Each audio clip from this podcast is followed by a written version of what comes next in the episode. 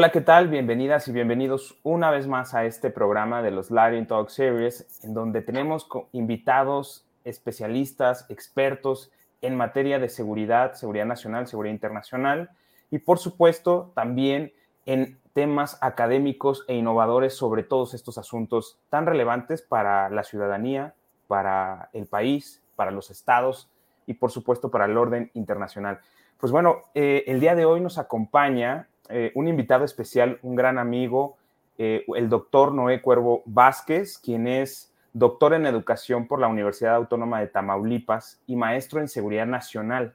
También cuenta con la maestría en administración y es maestro en ciencias de la educación.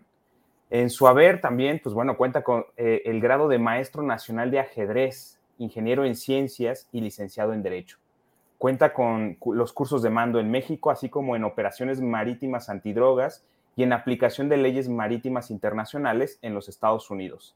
Con una trayectoria de más de 36 años eh, en donde laboró eh, a nivel del Poder Ejecutivo Federal, ocupando cargos de alta responsabilidad en áreas de seguridad nacional y seguridad pública.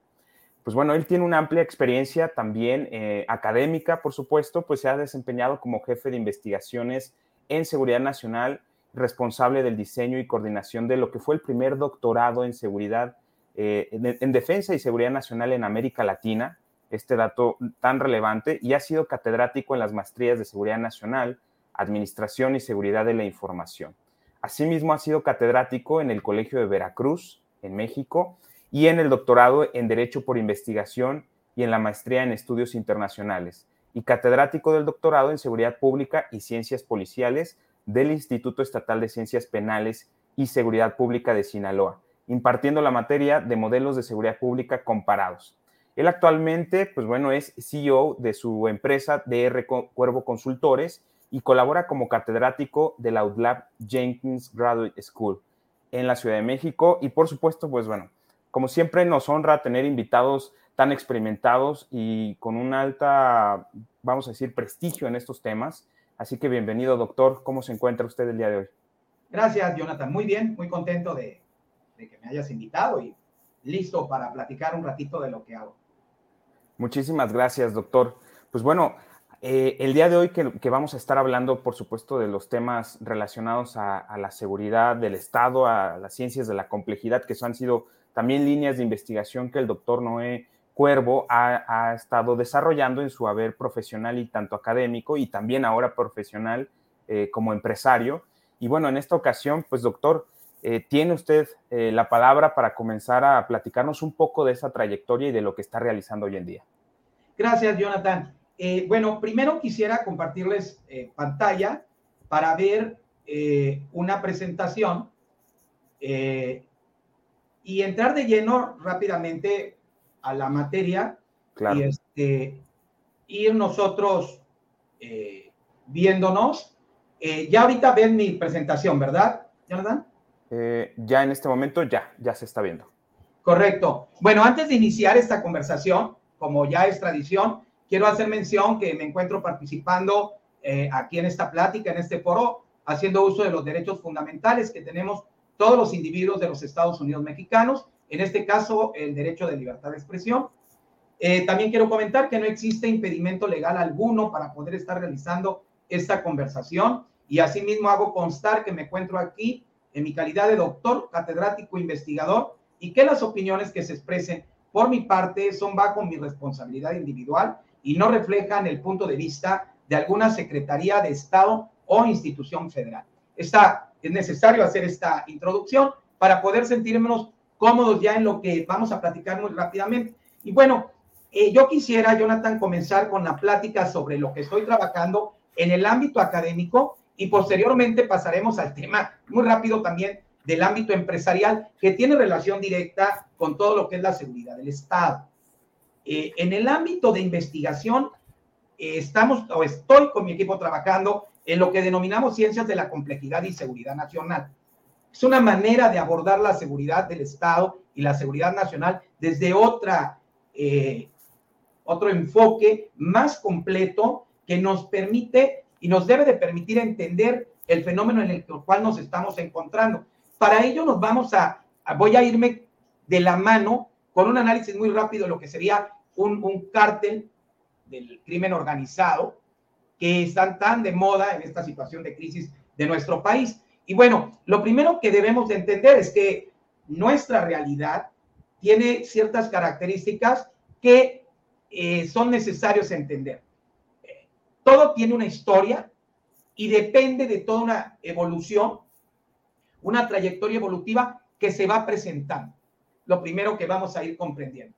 También para poder abordar este tipo de análisis hay que comprender que todo se encuentra en un contexto para poderlo analizar y que dentro de este contexto vamos a encontrar una diversidad de actores o agentes que algunos interactúan con ellos dentro de lo que entenderíamos como un antagonismo a la seguridad y también otros agentes interactúan, pero ahora ya no con los antagonismos, sino con las fuerzas que se enfrentan a ellos, que serían las fuerzas del Estado.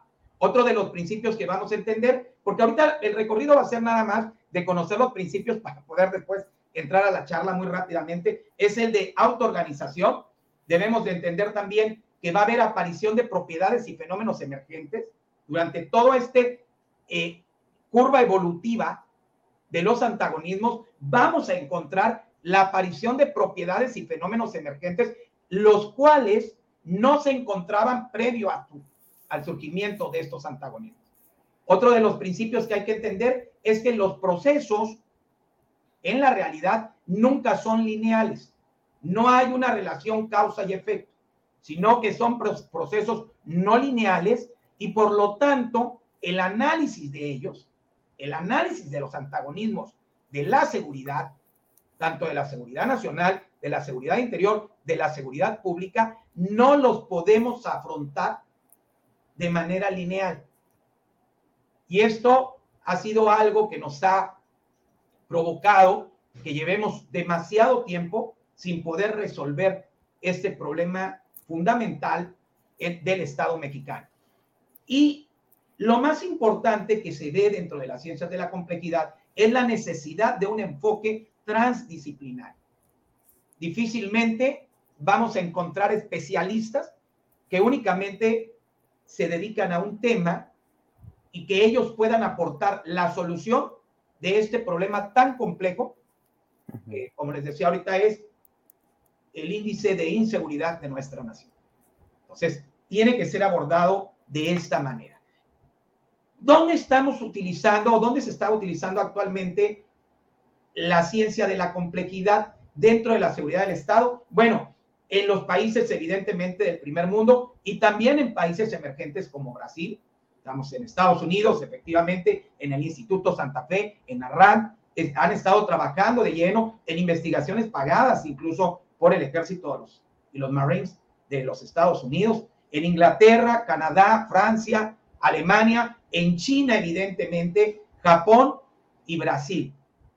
¿Y en qué temas son los que ellos han estado trabajando? Bueno, en insurgencia y contrainsurgencia, en guerras de tercera y cuarta generación, en conflictos militares, en desarrollo de ciencia y tecnología para la defensa. Y bueno, yo que estoy trabajando en temas de la seguridad del Estado y específicamente ahorita tratando de entender el fenómeno de los antagonismos a la seguridad pública y en algunas partes a la seguridad interior, como es el caso del narcotráfico, que eh, pues podemos entrar después en un debate para justificar si este tipo de antagonismo se convierte en una amenaza a la seguridad nacional. En el entendido, eh, Jonathan, que, y, el público que nos escucha, que son tres dimensiones diferentes. La seguridad nacional, la seguridad interior y la seguridad pública son tres tipos de dimensiones diferentes que no, que están interrelacionadas, evidentemente, pero que no están subordinadas, que tienen una relación transversal. Y tienen ciertas características que no eh, va a ser el tema ahorita que vamos a abordar, que, que, con gusto lo abordamos en otra plática, pero no nos vamos a centrar en la seguridad del Estado, sino en cómo las ciencias de la complejidad, qué principios debemos de, de manejar para poder realizar un análisis de, este, de la seguridad, pero bajo este enfoque multidisciplinario y de frontera, ¿no? De la ciencia. Ahora, otro de los principios que debemos de conocer, pues es entender que es un sistema adaptativo complejo. Y este tipo de sistemas complejos tienen la característica de que están organizados y también son autorregulados, de tal manera que ellos se pueden sustraer o alguno de sus efectos o de sus agentes se sustraen de la contingencia del propio sistema o del entorno y también de la pérdida de la entropía o de la entropía que sería la pérdida de energía dentro del sistema. Ahorita lo vamos a, a ver rápidamente este principio y nada más entender que hay diferentes tipos de sistemas adaptativos complejos. Hay artificiales, que son los que fabricamos los seres humanos, biológicos, que vienen dentro de la naturaleza, el propio cuerpo humano es un sistema adaptativo complejo. Hay psíquicos, como la mente, evidentemente, y hay sociales, que es donde vamos a centrarnos en el análisis de la seguridad del Estado bajo las ciencias de la complejidad. Entender a la sociedad como un gran sistema adaptativo complejo, pero dentro de este contexto de la sociedad, vamos a identificar al crimen organizado como un sistema adaptativo complejo que tiene ciertos comportamientos que nos podrían llevar a encontrar propuestas de solución más aterrizadas que las que hasta ahorita no han dado resultado. Es un gran esfuerzo de nuestros especialistas por encontrar la solución a este tema que hemos visto que no se ha logrado eh, contener de manera adecuada y yo creo que parte eh, tiene que ver con ese enfoque transdisciplinario que no lo hemos visto en el abordaje a las estrategias reales y que lo hemos dejado en manos de aquellos que se consideran especialistas. O nos consideramos nosotros especialistas. Y, y las propias instituciones que por alguna razón se han identificado, incluso ellas mismas, como las especialistas en temas de seguridad pública. Entonces, aquí es uno de los puntos que nosotros debemos de entender. Y evidentemente, para poder llevar este hilo conductor en esta etapa inicial de una investigación sobre seguridad del Estado, es centrarnos en los antagonismos. ¿Qué principios se van a manejar? ¿Qué es lo que vamos a ver rápidamente? Bueno, vamos a trabajar o se trabaja con la segunda ley de la termodinámica, pero no entendida dentro de la termodinámica clásica, sino eh, de una propuesta más evolutiva denominada termodinámica del no equilibrio. Y aquí eh, surge uno de los primeros principios que son fundamentales para entender este fenómeno, que es el que les comentaba de la entropía. En toda transferencia de energía, del elemento que tiene mayor actividad, que le vamos a denominar foco más caliente, cuando se transfiere hacia áreas que tienen menor energía, que sería un foco más frío, se tiende a generar una transferencia de información, de acciones, de energía, de actividades, que tienden a generar un equilibrio dinámico en esta parte. Tiende a colocarse en un equilibrio dinámico, pero al mismo tiempo surge una cantidad de esta energía que se transfiere, que aumenta, que aparentemente se disipa, pero en este caso evidentemente sabemos que la energía no se crea ni se destruye, únicamente se transforma y esa energía tiende a aumentar la energía en el universo. Por eso se dice que el universo está expandiéndose. En el tema del manejo de sistemas sociales, hay una gran cantidad de información, pero también hay una información que tiende a perderse. Esta información genera un desorden que va creciendo que le vamos a denominar también entropía. En la termodinámica clásica, como les decía, esta entropía tiende a irse hacia otro estado que no impacta dentro del evento.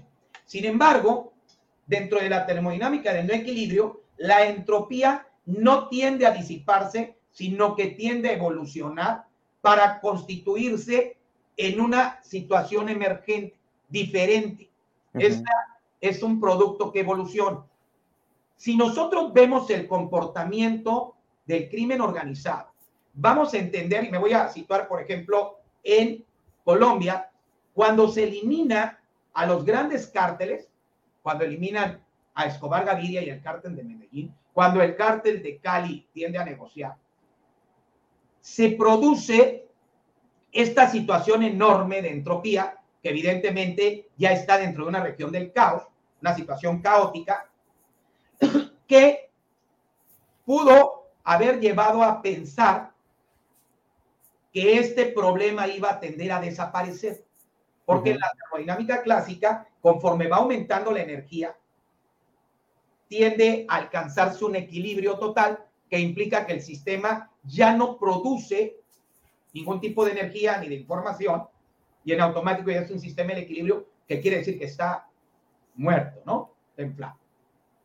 En la termodinámica del no equilibrio, esto no tiende al equilibrio, sino que tiende a la evolución y lo que nosotros encontramos ahora en Colombia fue una evolución hacia lo que se conoció como bandas criminales.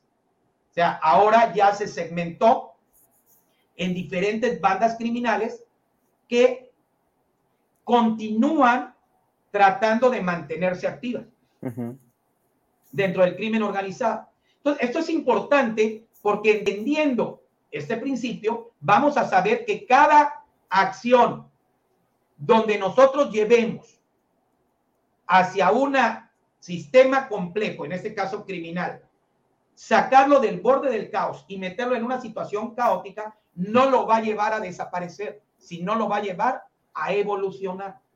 Y lo importante es entender esta trayectoria del tiempo que decíamos de nuestra realidad, esta historicidad, para evaluar el estado del arte y ver hacia dónde están tendiendo estas evoluciones en otros entornos, lo cual nos podría llevar a comprender qué debemos hacer, qué va a ocurrir. obviamente todo esto es probabilístico al ser un sistema teleológico y poder estar preparados para recibir estos elementos evolutivos.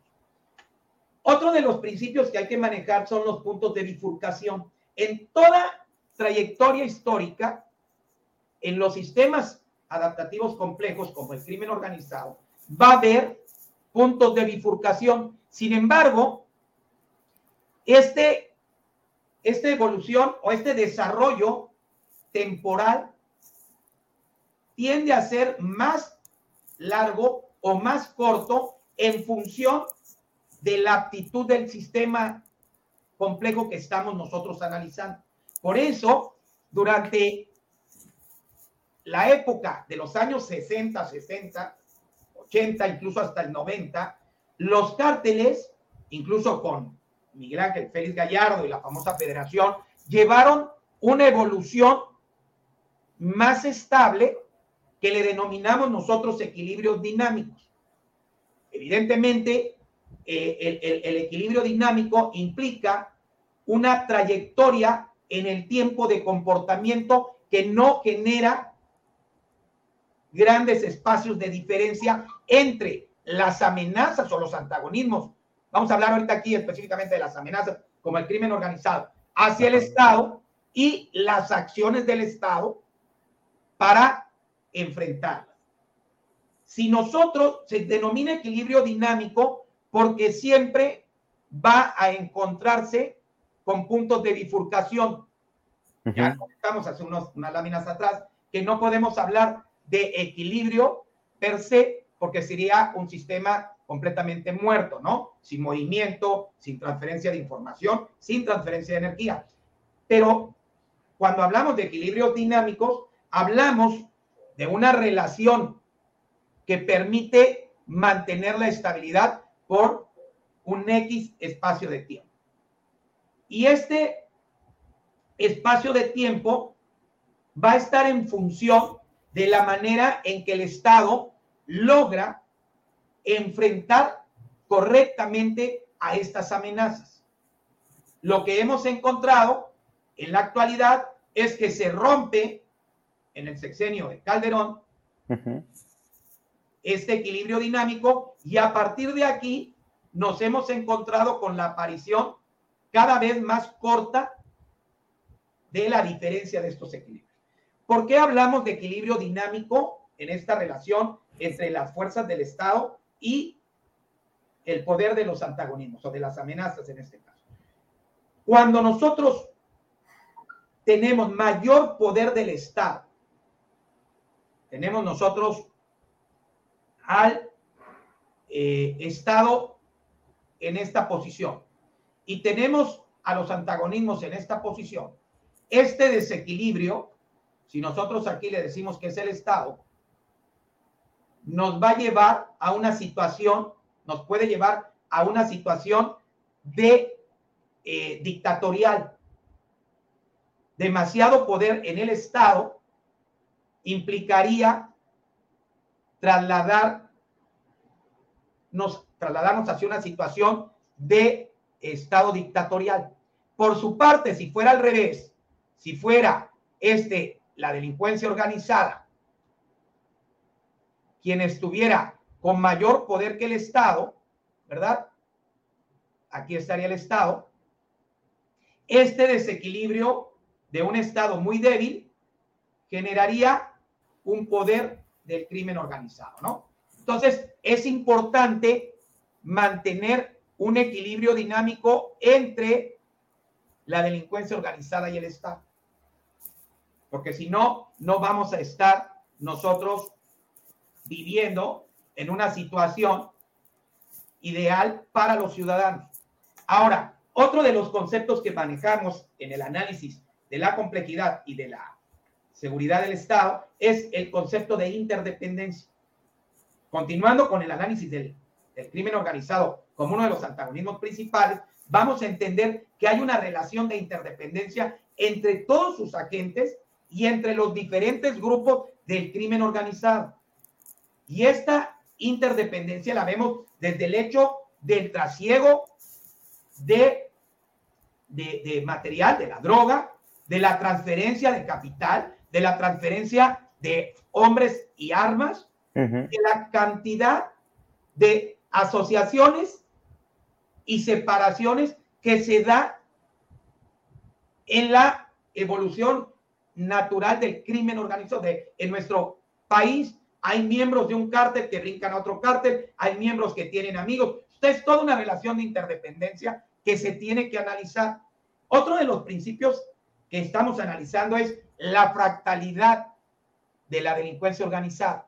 Si tú te percatas, podríamos imaginarnos que esto es un cártel el cártel que tú quieras en nuestro país.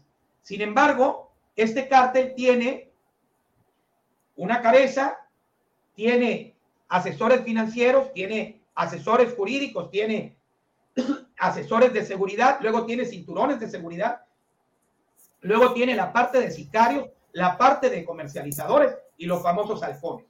Bueno, este, esta misma estructura se repite de nivel regional.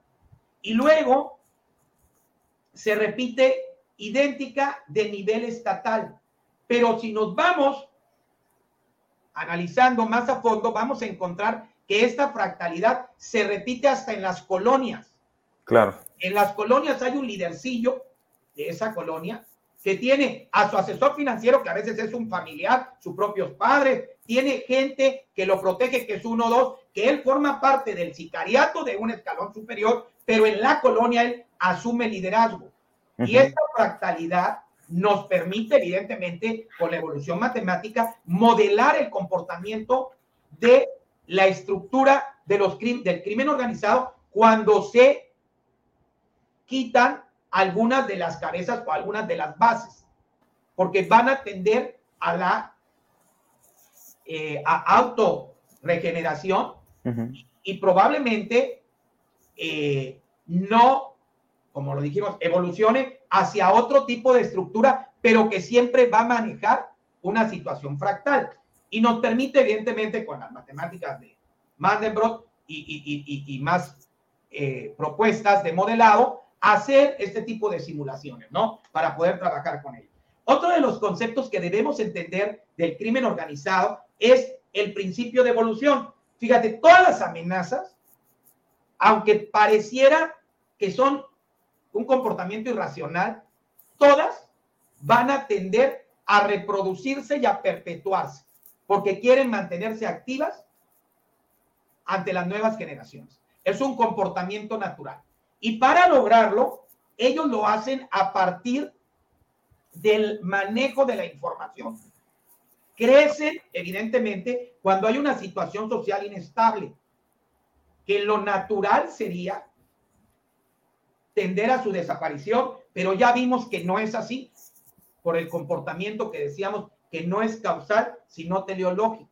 Entonces, este tipo de comportamiento hace que ellos tiendan a, perpetuarse a partir de manejar información dentro de dos grandes áreas. A nivel individual, o sea, cada uno de los miembros del crimen organizado maneja información que le permite la pertenencia, que lo hace sentir parte de, y al mismo tiempo, como grupo criminal, también manejan una información que le denominamos memoria colectiva. Por eso te has percatado, que a veces se hace de manera inconsciente, pero la aparición de, de Malverde, por ejemplo, como una cuenca de atracción, como un atractor importante, pero también, si te percatas, están manejando el concepto de uniformidad. ¿Te has dado cuenta que se colocan sí, claro. y se utilizan uniforme? Entonces, ellos como organización, la manera de fortalecerse es generando una memoria individual entre sus miembros y también generando una memoria colectiva. Y, y aquí viene algo que nos permite entender por qué la cantidad de violencia. Para poder fortalecerse y tener agentes que les permitan manejar la información, necesitan apropiarse de componentes independientes humanos, sociales y materiales. Se tienen que apropiar. Y luego ellos entienden la economía de recursos vitales escasos. En este caso, esta, este principio nos permite comprender que nuestro país, uno de los recursos vitales de su permanencia son las fronteras que, que, dan con el mayor consumidor de drogas, por ejemplo, en el mundo, que es los Estados Unidos.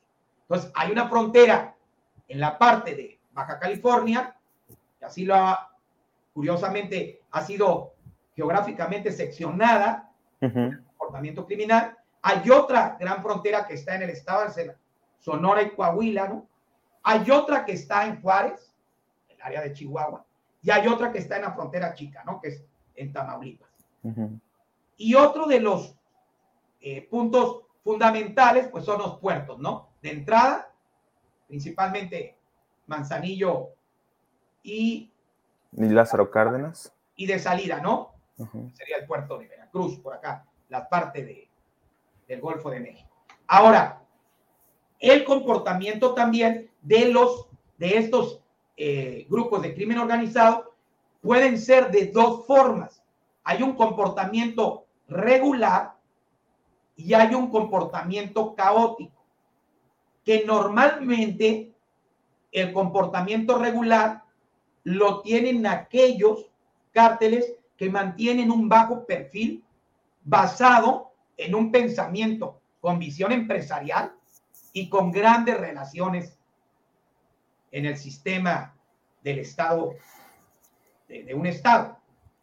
Por su parte, este comportamiento caótico genera diferentes puntos de bifurcación y se da en aquellos, eh, en aquellas, en aquellos sistemas o organizaciones, vamos a, a trasladar el sistema adaptativo complejo como una organización criminal, en aquellas organizaciones criminales que tienen reciente aparición o que están buscando encontrar una regularidad o que la información que manejan sus agentes no les permite entender la importancia de manejarse en un sistema regular y constantemente están en la búsqueda, o sea, ellos entienden que para perpetuarse están en la búsqueda de los recursos que pertenecen a otras organizaciones, ¿no? Por eso hay el, comportamiento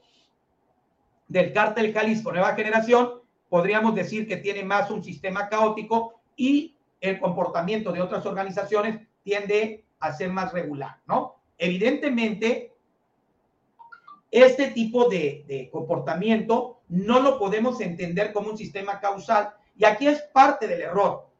Toda la gente, yo conozco, son grandes amigos míos, gente que está en el área operativa, yo participé 36 años, ya en este año eh, decidí eh, terminar la parte operativa y, aprovechar la parte académica que lo fui combinando y, empezar también con la parte empresarial en un tema que para mí es fundamental. Hacer entender a los tomadores de decisiones y también a todos nuestros compañeros que están en la parte operacional y táctica que la manera de analizar estos fenómenos es distinta a como lo creíamos anteriormente. No por meter más policías, en automático se va a tener un comportamiento del sistema. O sea, no meto más policías en una región y en automático reduzco la criminalidad y cambia y desaparece la delincuencia organizada y ya yo me quito de ahí. Y esto lo puedo trasladar también a, hacia a mayor nivel, por ejemplo, la guerra de, de Irak o de Afganistán.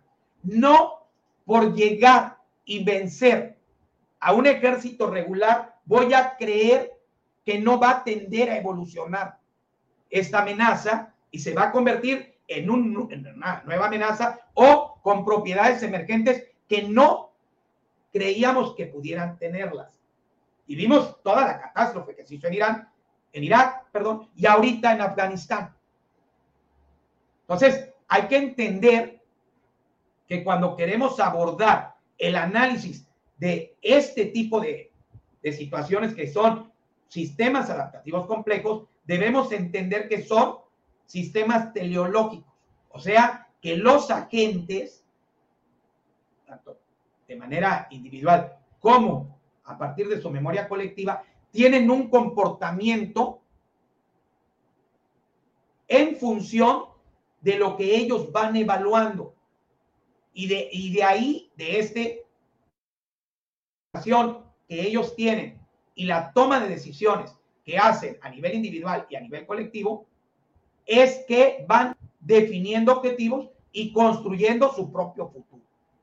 Entonces, no podemos resolver un problema con agentes teleológicos creyendo que estamos tratando con sistemas causales.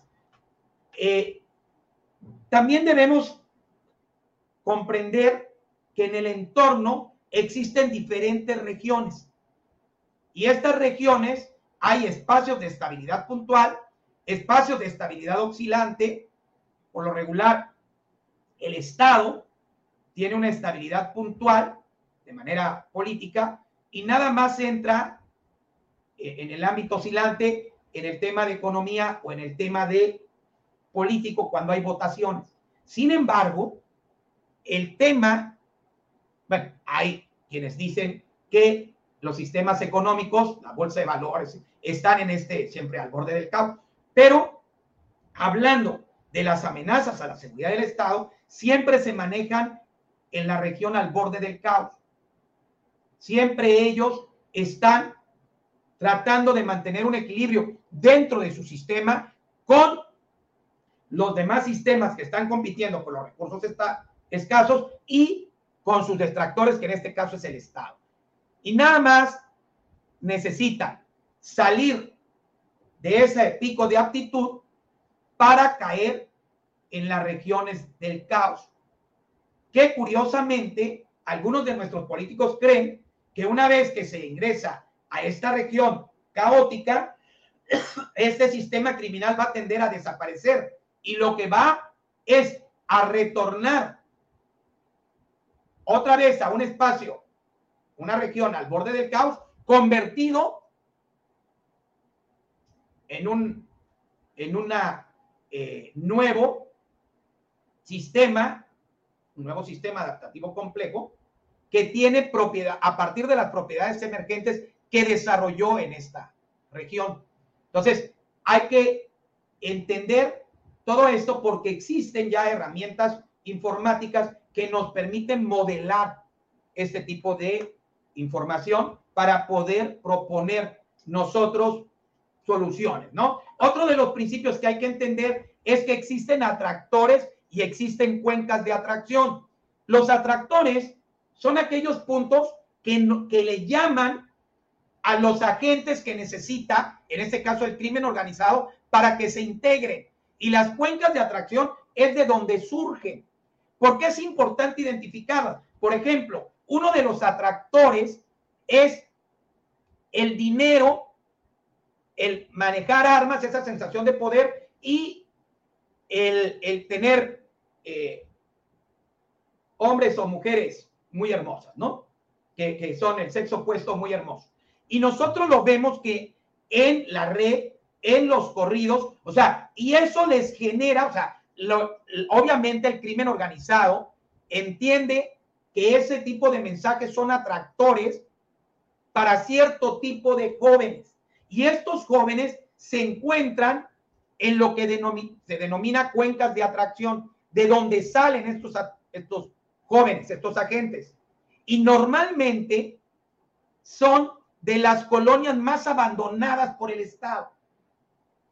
Estos agentes que tienden a irse hacia los atractores surgen de cuencas de atracción que se ha identificado que son las áreas, dos áreas se han identificado plenamente, las áreas más abandonadas del Estado, donde no tienen acceso a la posibilidad de subir en el escalón social o y esto es algo que nos demostró el cártel de Tijuana o de otras cuencas de atracción en una eh, en un área de la sociedad de muy alto poder adquisitivo que estaban aburridos, no tenían interés por lo que les ofrecía la sociedad y tenían acceso a droga y querían emoción. O sea, estas cuencas de atracción es importante identificarlas porque vamos a entender su comportamiento y ver cómo podemos evitar que estos atractores generen esta, eh, esta sinergia ¿no? hacia los agentes. Ahora, hay también otro punto que vamos a denominar nosotros como separatriz. Y una de las separatrices más normales eh, entre los atractores tiene que ver con la región geográfica, al menos en nuestro país.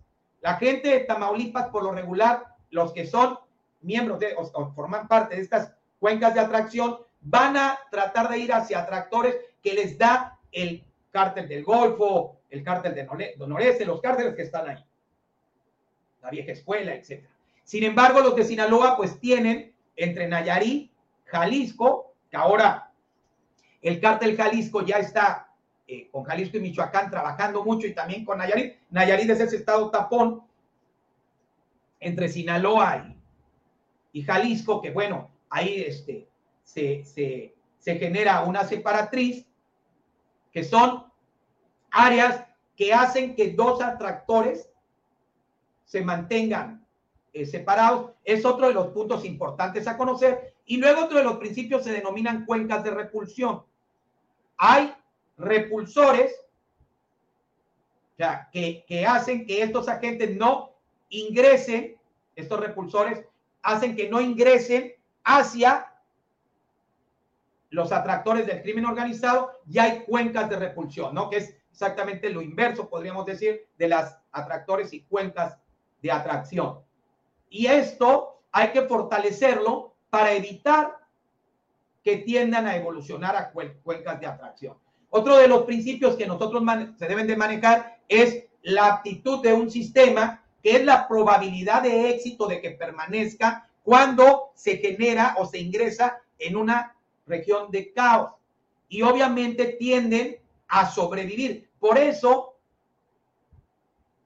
el nivel de aptitud del cártel de Sinaloa fue mucho mayor al nivel de aptitud de los Zetas o al nivel de los Beltrán Leiva, que tenían aprendizaje. Aquí dentro de este nivel de aptitud hay agentes, hay una información individual y hay una información con memoria, memoria colectiva que le da una fortaleza y que nos permitirá a nosotros entender qué cárteles van a sobrevivir en función de que el Estado eh, actúe de manera eh, tanto estratégica, operacional y táctica, pero bien fundamentada para poder empujar hacia una situación caótica controlada. Y esto es lo curioso.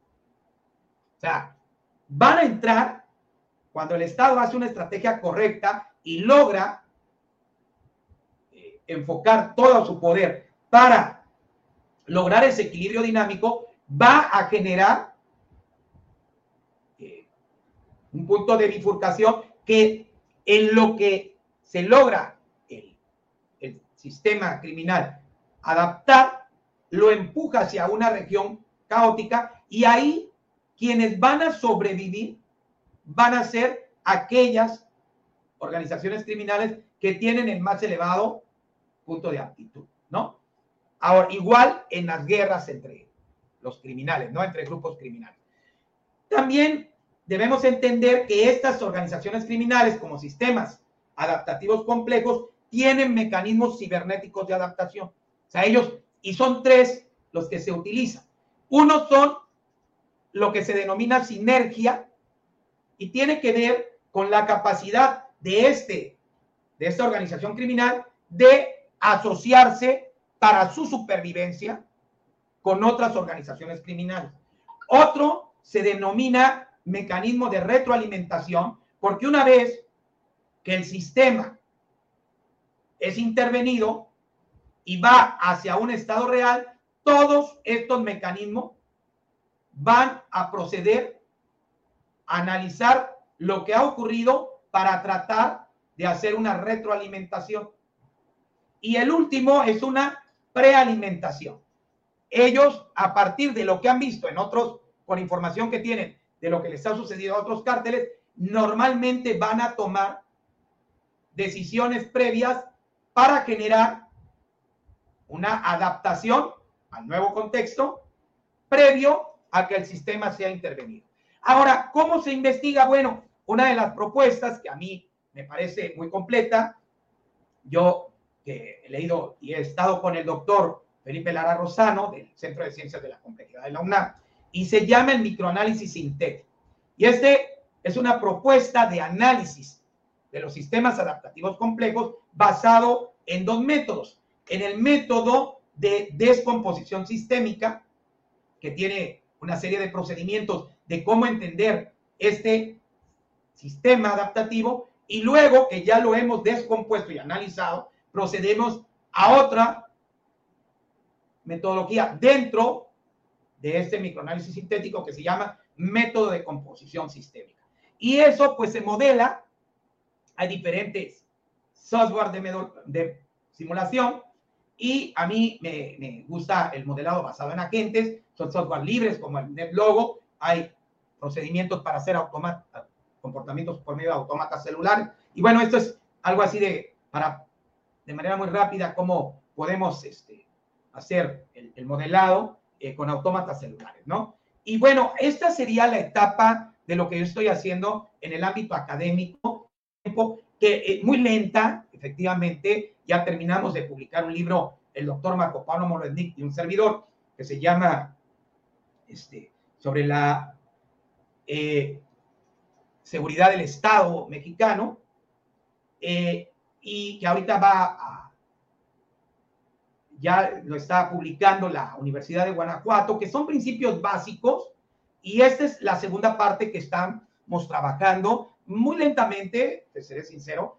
para poder este, encontrar soluciones sobre este tema que, que, nos llama, que nos atañe, ¿no? Sobre todo que trabajamos de seguridad del Estado. Y en el ámbito empresarial, eh, yo me retiro del ámbito operativo, inicio una empresa que se llama DR Cuervo Consultores y estamos enfocados eh, en dar nada más tres diplomados al año, un diplomado que es el que inicia en enero, que se llama Analista de Inteligencia, en donde queremos lograr que, que las personas que les interesa convertirse en un analista de inteligencia se vuelvan un profesional en las técnicas analíticas estructuradas y que puedan manejar software libres, vamos a ver 10 software, y entender cómo se hace el análisis de inteligencia, cómo van a entregar un producto de inteligencia a partir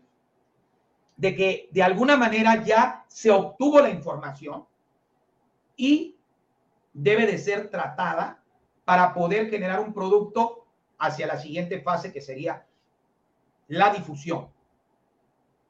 Pero no nada más nos hemos centrado en el tema de impartir este tipo de conocimiento de alto nivel, sino que manejamos que los catedráticos sean la mayoría doctores y maestros eh, en la parte sobre todo de taller y práctica, que sean muy reconocidos eh, a nivel nacional e internacional. Eso para nosotros es importante, aunado a dos cosas más, que lleven certificaciones.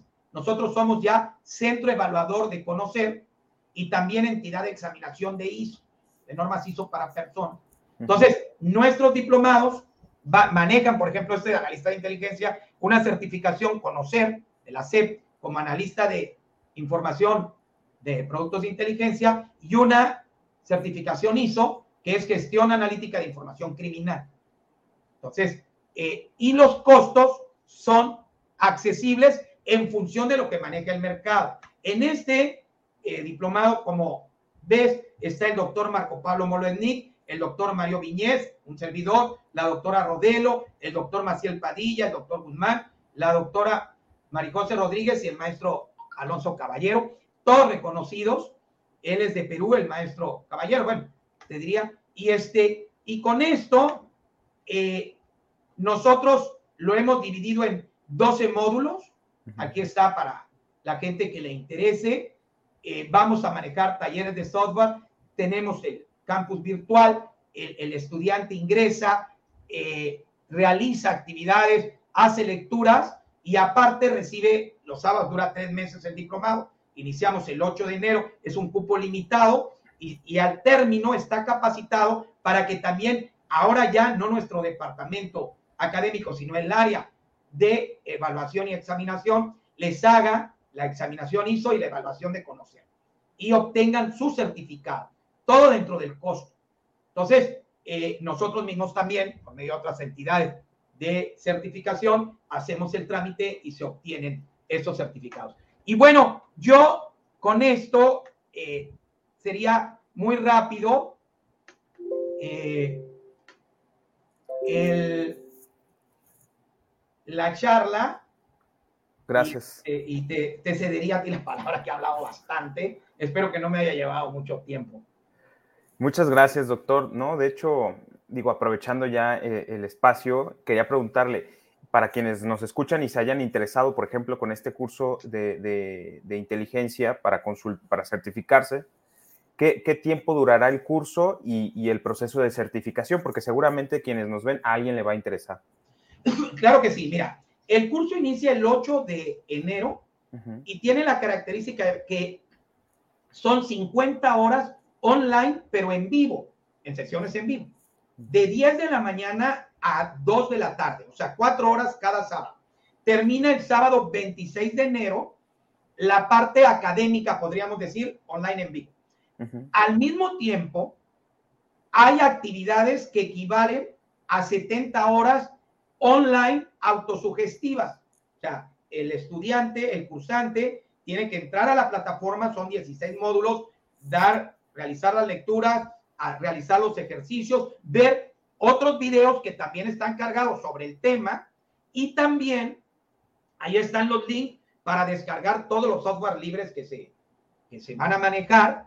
Vamos a manejar software, por ejemplo, para análisis de para la técnica, por ejemplo, de, tormenta de ideas estructurada, vamos a manejar un software eh, el CMAPS Tool, se llama. Vamos a manejar para el análisis de hipótesis en competencia un software del doctor eh, Hewer que desarrolló para la CIA de los Estados Unidos, la Agencia de Inteligencia, Central de la Agencia Central de Inteligencia de los Estados Unidos, que ahora ya es libre, que se llama ACH, que es para comparar hipótesis. Luego vamos a manejar eh, en análisis cuantitativo un software que se llama PSPP, que realiza la, vaya, similar al SPSS, pero no es, de, no es propietario, sin embargo nos permite hacer todas las, las pruebas que se requieren en el análisis de, para el analista de inteligencia, que evidentemente trabaja pues con información incompleta, ¿no? Luego vamos a manejar para el análisis cualitativo el software CUDA Miner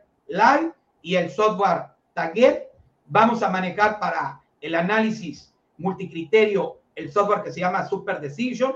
Vamos a manejar para el análisis de eh, redes abiertas eh, el Maltego.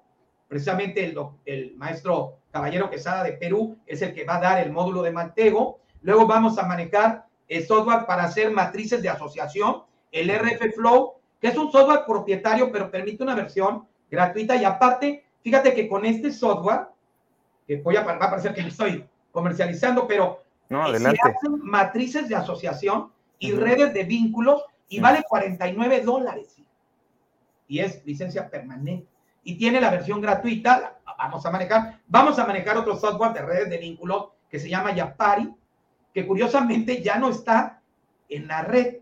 No entiendo qué pasó inició este año el foro muy intenso, 2019, 2020, 2021, y desapareció el autor y, bajaron el software y todo. Ya no sé si pasó algo mal para el autor, no sé si lo vendió, pero nosotros lo tenemos, el, el libre, y lo vamos a enseñar y se les da, ¿no? Obviamente, vamos a manejar varios software que son desarrollados por mi equipo y por mí sobre análisis FODA, análisis de escenarios, análisis también de, hipótesis. Entonces, este, esa es la parte académica, ¿no? Y luego, terminando este proceso completo el 26 de marzo, se va, bueno, ahí dentro del curso se les da la alineación también, el curso de alineación, para que puedan obtener ambos certificados. Son, se les va a enseñar perfectamente de qué se trata la examinación en ISO y la evaluación en conocer. Y luego, con el director de evaluación y examinación de nuestra empresa, se definen las fechas de manera individual donde cada cursante que en este momento ya pasa, deja de ser cursante porque en cuanto termine el diplomado, se le va a otorgar el diploma correspondiente, pasa ahora a su figura de candidato y ya el equipo de evaluadores y examinados, que es distinto al, a los doctores que vamos a dar la clase, van a evaluar la competencia de manera individual, uno por uno, y tienen que demostrar entregar un producto, un producto en PDF, que es un análisis evidentemente de inteligencia con los pasos que pide el estándar, tienen que responder un examen de conocimientos que evidentemente se les prepara para que lo puedan porque estarás de acuerdo que la calidad para otorgar los certificados es fundamental. Entonces, el hecho de, de pasar todo el diplomado, lo hemos cuidado para que pongan atención y al término aprueben el examen que evidentemente no tienen acceso hasta que se les aplica de manera individual. Y luego ahí mismo tienen que hacer una presentación. Entonces, es este, este, es eso es lo que exige tanto conocer del hacer procedimiento como los, el organismo ISO internacional, ¿no? Para poder acceder a este diplomado. Y bueno, todo va incluido ¿eh? en el costo. Queremos que, que valga la pena que, que, estos diplomados, ese es el primero en enero. Tenemos un segundo diplomado que estamos evaluando las fechas y lo estamos construyendo, que es sobre ciberseguridad, ciberinteligencia y seguridad de la información que va a llevar incluida la certificación como auditor líder en sistemas de gestión de seguridad de la información, ISO, auditor líder, ISO en sistemas de seguridad en sistemas, auditor líder en sistemas de gestión de seguridad de la información. Y vamos, estamos dando ahorita un curso en alianza con Outlab Jenkins, Graduate School, sobre seguridad del Estado, que no estamos todavía seguros si lo vamos a replicar en el 2022 o si daría Cuervo Consultores el diplomado en Defensa y Seguridad Nacional. Perdón, que llevaría la certificación como consultor general, ¿no? De acuerdo. Ya hasta eh, eh, a finales de año. Lo que sí te puedo garantizar es que ninguno de estos tres diplomados eh, va a superar los 25 mil pesos, ya incluyendo la capacitación, el acceso a las plataformas, el, la alineación, examinación y el costo ya del certificado. Queremos que eh, hacer un capitalismo responsable que realmente maneje costos que sean accesibles. Te digo, 25 mil pesos el, el diplomado en ciberinteligencia, ciberseguridad y seguridad de la información con las certificaciones. Sí, eso, eh, si te das cuenta, eh, son costos que este, están accesibles. Entiendo, no los podemos dar un poquito menos.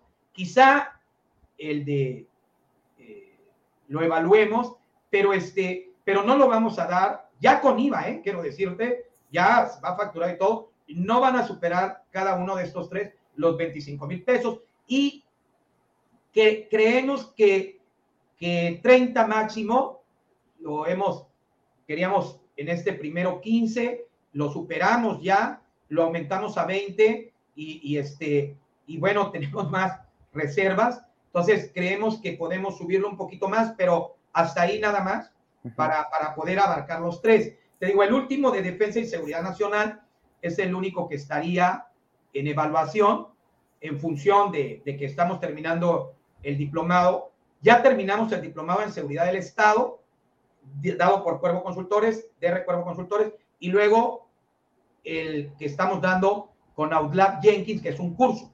Entonces, eso es para nuestros.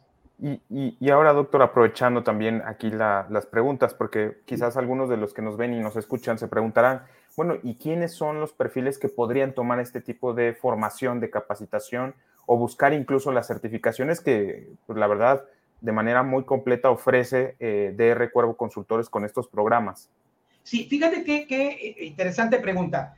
El, la estructura del curso o de los tres diplomados uh -huh. está enfocada que la encabecen doctores, investigadores, especialistas. Digo, la mitad de, de nuestros consultores senior son SNIP.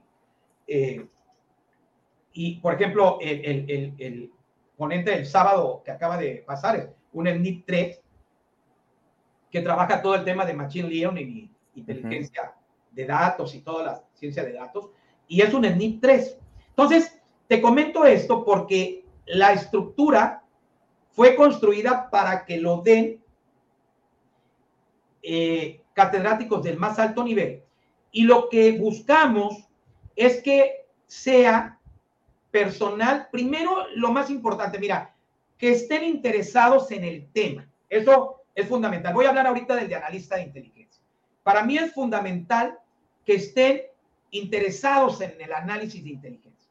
Lo segundo, que es fundamental, si no es personal que trabaja en cuestiones de inteligencia, o sea, que ya haya tenido, tenemos nosotros alumnos que han trabajado en el CNI, en el anterior. CEN, en la Guardia Nacional, en las Fuerzas Armadas, si no tienen ellos, en las policías, si no tienen, si es gente civil, sí pedimos que tengan licenciatura para una licenciatura en cualquier tema para este diplomado. Uh -huh. De ahí en fuera, este diplomado también está dirigido para aquellos que trabajan en, como analistas de inteligencia en el Centro Nacional de Inteligencia, en las empresas, sobre todo en las transnacionales, en los bancos, aquellos que trabajan en los C5, C4, C5, claro. de mando y control, y aquellos que trabajan, fíjate, los que son policías de investigación en la Fiscalía General de la República, en las fiscalías de los estados y en las policías estatales y municipales que realmente estén preocupados por tener al menos uno de los eh, de sus elementos formado para que después lo socialice. Por eso es para nosotros importante este plus de que el que tome, imagínate una inversión, este curso vale 23.160 pesos, que para nosotros, en mi equipo, hemos evaluado que es una inversión importante para gente que, se dedica a estos temas de seguridad. Evidentemente no ganan la cantidad de dinero enorme para, para, para, para poderlo derrochar, ¿no? Entonces nosotros queremos que tomen este diplomado con lo mejor que hay en el mercado. Quiero decirte que nuestros catedráticos son eh, Ana María Salazar, Javier Oliva, Emilio Bizarretea, em, Marco Pablo Molosnik, eh, Mario Viñet, Maciel Padilla, eh, Maricose Rodríguez, eh, Magdalena Alcocer, o sea, y, y, más, ¿no? Yo te diría todos Olivares, César Olivar, vaya, compañeros míos doctores, porque como bien lo comentaste al principio, Jesús Gallegos, es que no quiero que se me olvide ninguno, porque son como 30 doctores. Sí, son muchos colegas, muchos colegas muy importantes y muy, muy especializados y preparados. Que, que, trabajan en el tema. O sea, el doctor Mario Viñat fue director de la Escuela de Inteligencia para la Seguridad Nacional. El doctor Maciel Padilla fue el subdirector. La, la doctora Marijose Rodríguez trabajó en el CICEN en el área de análisis y luego en el área académica de la escuela. Y, vaya, Marco Pablo Molení, tú lo conoces del sistema de investigación. O sea, tenemos de veras lo más, eh, el doctor Guillermo Garduño Valero, el doctor este, eh, Ramírez Ruiz de teoría de juegos, eh, el doctor Guillermo Garduño trabajamos en la teoría de las catástrofes y seguridad nacional. O sea, tenemos lo mejor que te vas a encontrar en todas las universidades de prestigio. En la UNAM, en el ITAM, en la NAWA, en el CIDE, eh, en la escuela del CICE, y no, en, el, obviamente en Outlaw Jenkins, ¿no? Pero nosotros, por ser más, eh, buscar grupos más pequeños y, y dar todo esto, tratamos de manejar costos, porque nuestros gastos de operación no se comparan con estas instituciones tan grandes. Entonces, yo te diría que este de diplomado de analista de inteligencia va para miembros de mandos medios, mandos operativos, policías de investigación, policías de inteligencia, gente que sea capaz de manejar datos para buscar soluciones. No vamos a tratar temas de la complejidad. O sea, vamos a, a dar las bases para que ya sea un analista que empiece a producir productos válidos. Y los civiles sí sería importante, estamos aceptando a los alumnos de la carrera de inteligencia estratégica, que la doctora Magdalena Coser, compañera de nosotros también, es la que la coordina, porque están en ese ámbito. Pero eh, hoy eh, hablaba con una persona de Estados Unidos que tiene la licenciatura, con eso para nosotros es importante en este tema. Después viene el de ciberseguridad, ciberinteligencia y seguridad de información. Ese sí va a ser necesario, o sea, que, que tengan más que grados académicos, que tengan conocimiento de computación, ¿no? Sean solventes en ese tema, que eh, entiendan, eh, no es requisito indispensable, pero es muy importante porque vamos a ver ahí si software de criptografía, software de hackeo ético, eh, análisis forense, de forencia digital, vamos a ver software como el NMMAP, etcétera, ¿no? Y van a salir de auditor líder. Y el de seguridad del Estado, que es, te digo, el que estamos dando ya en alianza con AUDLA, o si lo damos nosotros va a ser otro enfoque, pero bueno, me centraría en el de seguridad del Estado. Y también yo creo el de defensa y seguridad nacional, este va dirigido a mandos medios y altos. Se va dirigido a secretarios de Estado, va dirigido a asesores de secretarios de Estado, va dirigido a miembros del Congreso de la Unión. Eh, están en un enfoque diferente. El de seguridad del Estado, analizamos a profundidad y con seriedad lo que es la seguridad nacional, la seguridad interior y la seguridad pública desde un punto de vista teórico fundamentado, teórico conceptual, que les permita a ellos tomar decisiones a nivel operacional y estratégico. Vaya, tan solo es impresionante la cantidad de políticos y tomadores de decisiones que les cuesta trabajo entender la diferencia de seguridad, seguridad interior, seguridad pública y, de, qué, de qué se trata el asunto y con qué herramientas se deben de combatir.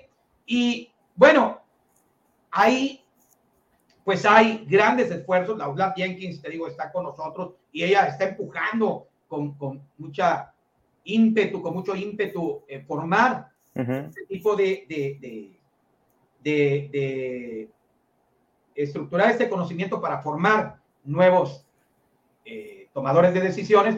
También está el CIDE, también está la UNAM, eh, también está el ITAM, está el INAP, y bueno, y obviamente están los institutos armados que tienen los centros de, de nivel superior, pero si te, todos los que te nombré, sin temor a equivocarme, eh, conforman un ámbito más elitista, ¿no? Algunos por el perfil tan exigente, otros por el nivel de gasto que es muy elevado. Y nosotros, que somos, te digo, yo tuve el honor de diseñar el primer doctorado en defensa y seguridad nacional en América Latina, en México, reservado. Es, este doctorado eh, iniciamos en el 2011 y ahí conocí, tuve la oportunidad de conocer a todos los doctores que ahora son grandes amigos míos, ¿no? Entonces, este, ese va dirigido a otro perfil. También, obviamente, aceptamos gente con nivel de licenciatura. Se, se pide nos, que sean maestros, ¿no? Eh, pero también a nivel de licenciatura, eh, porque va de la mano con el certificado de consultor. Entonces, para nosotros es importante formar a los futuros consultores de los tomadores de decisiones, ¿no? Claro.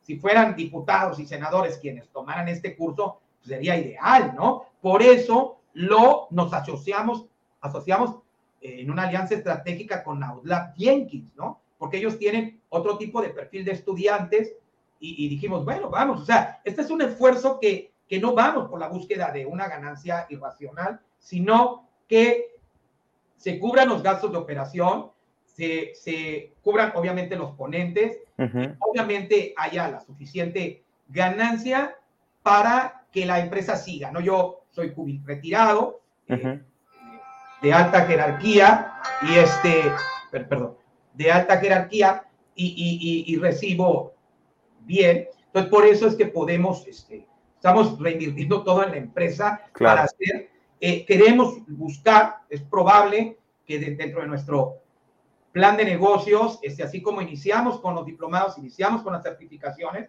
eh, eh, queremos para 2023, 2024, buscar el REBOE online para una especialidad y una maestría en analista de inteligencia, ¿no? Sobre todo, y quizá en Defensa y Seguridad Nacional. Quiero decirte que el de Defensa y Seguridad Nacional, a diferencia del de Seguridad del Estado, no va a estar enfocado en esta definición teórico-conceptual de las dimensiones de la seguridad. Este va a estar enfocado en entender lo que es el poder militar, el poder naval, el poder aéreo, poder en una guerra híbrida, entender la seguridad nacional no desde el punto de vista conceptual, sino desde el punto de vista de defensa. Si atreviéndonos a pensar, este diplomado está dirigido para que aquellos que vayan a asesorar a los secretarios de defensa de un país o incluso en un futuro lejano ser el, presidente de, de la Comisión de Defensa o ser el secretario de Defensa. O sea, este va dirigido más a defensa y seguridad nacional, ¿no? Claro y, esto, doctor, me lleva a una pregunta que la verdad le agradezco mucho esta conversación porque de verdad lo que está haciendo tiene mucha relación con el tema y de lo que hemos platicado. ¿por qué México, en este caso, o en América Latina, donde también muchos de los estudiantes que empiezan a llegar a, la oferta que DR Cuervo Consultores ofrece, eh, ¿por qué estos países, o en este caso México, necesitan de socializar más estos temas y de lo que ahora está usted logrando también a través de su empresa, eh, bueno, hacerlo accesible a más personas, que no sea solamente, pues bueno, unos, unos pocos que estudian en estos institutos que ya mencionó y que ahora con, a través de lo que está realizando usted pueden ser accesibles. ¿Por qué? Fíjate que, que este interesantísima y me, me, lleva a, a, una vivencia que tuve cuando yo estaba de jefe de investigaciones en seguridad nacional, que eh, me, me, ordenaron diseñar el doctorado este en defensa y seguridad. Me reuní con doctores como Jesús Gallegos, que era candidato a doctor. Yo también estaba de candidato a doctor. Y nos juntamos nueve candidatos a doctores en un bar que está en Coyoacán, que se llama El Nido del Cuervo. Si lo ubican, ¿no? Allá en, el parque. Y nos juntábamos, eh, todos doctores ya ahorita, porque queríamos construir una escuela de pensamiento en torno a la seguridad del Estado. Y este comentario llegó a los que eran mis jefes. ¿Creerás que me mandaron a llamar para decirme que por qué, yo estaba obviamente en un instituto, que por qué yo estaba queriendo hacer una nueva escuela? Y les tuve que explicar que era lo que yo pretendía hacer era una escuela de pensamiento, un think tank, no una escuela física Claro. Estructura. Ese es, y va en función de tu pregunta. ¿Por qué estar yo tratando de socializar este conocimiento? ¿Por qué tan preocupado? ¿Por qué querer que sea de muy alto nivel y, tratar de tener una relación, eh, no como alumno, profesor, sino una relación de como parte de tu escuela de pensamiento, ¿no? Todos los que están conmigo, con nosotros tomando cursos, se vuelven eh, compañeros de una aventura intelectual y, van teniendo la misma información que yo obtuve a lo largo de muchos años centrado, ¿no? De, de, estarme capacitando. Pero el otro tema tiene que ver con esta propia naturaleza de las ciencias de la complejidad. La única manera de abordar estos fenómenos es a través de la transdisciplinaridad. Y la única forma de hacer que la gente que tiene interés, que es ingeniero, que es licenciado, que es biólogo, que es matemático, que es policía, que es de seguridad, político, administradores, ingresen, participen en este debate, es siendo formados o teniendo a su alcance información de muy alto nivel, que le puedan preguntar a los catedráticos, que le puedan preguntar a los doctores que están ahí, que, platiquen, debatan, vaya, que, ellos formen parte de, este debate, valga la redundancia, tan necesario en nuestro país, que por alguna razón fue saliendo del ámbito policial y ahora se colocó en el ámbito de las Fuerzas Armadas. O sea, y también las Fuerzas Armadas, pues ahora se están colocando en el ámbito empresarial, ¿no? Es, algo muy raro que está ocurriendo en nuestro país porque todavía no entendemos esa necesidad. Cuando hablan del Parlamento abierto, pues se trata de que inviten y entiendan a más gente porque la solución se da a partir de una investigación transdisciplinaria y utilizando pues las herramientas que están a nuestro alcance, que es la tecnología informática, ¿no? Entonces, yo creo que eso tiene que ver. Y ahora, fíjate, curiosamente, eh, te digo, estamos pensando 2023, 2024, tratar de obtener un reboe en línea para hacer una escuela, que ahora sí sería una escuela física. Claro. Sin querer. Es, es, es, por eso, ¿no? No, pues muchas gracias también, doctor, por esta, esta, pues compartir un poco lo que, lo que nos ha compartido en una presentación que la verdad fue una, pues algo muy, muy bueno para todos. Yo incluso estuve tomando apuntes como si estuviera en una clase muy dinámica, muy clara, muy precisa. Y, bueno, y ahora con lo que nos ha comentado, pues yo creo que hasta yo me voy a animar a buscar algo de, la oferta que tienen el próximo año. Eh, y aquí incluso al aire lo comento, yo actualmente estoy cursando o ya cursé y estoy por certificarme con DR Cuervo Consultores en, materia de consultor, ¿no? consultor, general, exactamente, que también ofrece esa certificación de ISO. Sí, Así sí, es. a través de... sí, pues doctor, de verdad, este, ha sido muy grato escucharlo, eh, también entender, y creo que eso es muy importante para quienes nos escuchan y nos ven, el por qué la necesidad de este tipo de estudios, de profesionalización, a quienes podrían ir eh, dirigido y que puedan tener interés no sé si gustara agregar algo más para finalizar. Pues nada pues, más. Agradecerle.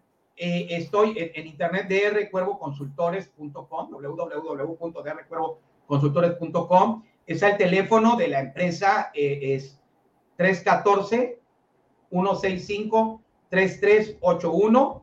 Eh, estamos a sus órdenes. Envíenos mensajes de WhatsApp. Está el correo que es info arroba drnoecuervo.mx y este, eh, los vamos a apoyar porque quiero decirte que manejamos opciones para que el pago se haga a meses sin intereses. Eh, vemos la manera de apoyarlos siempre. Eh, no estamos enfocados, de veras, que, lo diga en, ese tipo de empresariado neoliberal. Creemos en el capitalismo responsable, creemos en ese ejercicio de, de compromiso con la sociedad y estamos para apoyarlos, que nos hablen. Sabemos que hay mucha gente, también para pasantes que no terminaron eh, la carrera. Este, es, este diplomado de inteligencia, te digo, encaja perfectamente si les interesa la inteligencia y, y, que tengan estos certificados que les abran un campo laboral. El otro, el de, el de ciberseguridad, pues sí, requiere gente que trabaje en sistemas. Hay gente que ya es ingeniero en sistemas, que probablemente tiene un conocimiento experto, pero no tiene ese certificado como auditor líder, que déjame decirte que el puro certificado es, muy elevado. ¿eh? La pura eh, alineación y la examinación para el certificado de auditor líder en sistemas de gestión de seguridad de la información, que te permite ya ofrecer tus servicios en diferentes empresas para verificar sus sistemas de seguridad de la información, tiene un costo elevado y nosotros no nada más damos el certificado, sino damos también el diplomado, o sea, el proceso de formación y a costos muy por debajo del mercado. Yo te puedo asegurar que los tres, con todo el paquete, están al 50% de lo que se pueden obtener afuera. Entonces, están a la disposición y, bueno, el último de seguridad del Estado con la certificación de, consultor. Ese eh, va a estar por debajo de los 20 mil pesos.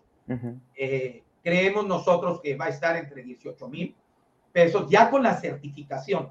Entonces, que tú sabes, eh, pues tener una certificación de consultor y el dominio de temas como tú de seguridad y todo, nos permite acercarnos hacia eh, tomadores de decisiones con la garantía de que fueron formados, ¿no? Y, con calidad.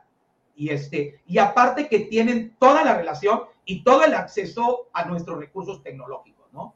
Están ahí a la orden. Y yo soy el que quiero darte las gracias por este espacio, eh, por esta entrevista muy agradable o por este monólogo que yo tuve, pero te lo súper agradezco porque este, eh, pues me da mucho gusto, he seguido entrevistas que haces a personalidades.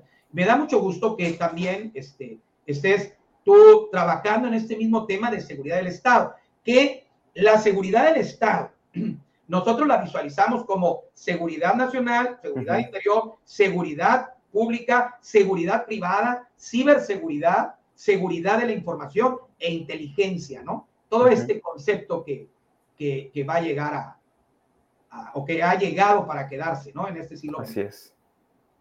No, pues de verdad, muchas gracias, doctor Noé Cuervo. Eh, la verdad es que en este programa estamos muy agradecidos de contar con su presencia. Hace tiempo que teníamos esta intención de, invitarlo, que platicara un poco con nosotros y que no sea la última ocasión. Creo que hay muchos temas que puede usted también compartirnos y que nuestro público que nos sigue, ya sea en las redes sociales, en el canal de YouTube o en el podcast, pues va a estar muy interesado en escucharlo.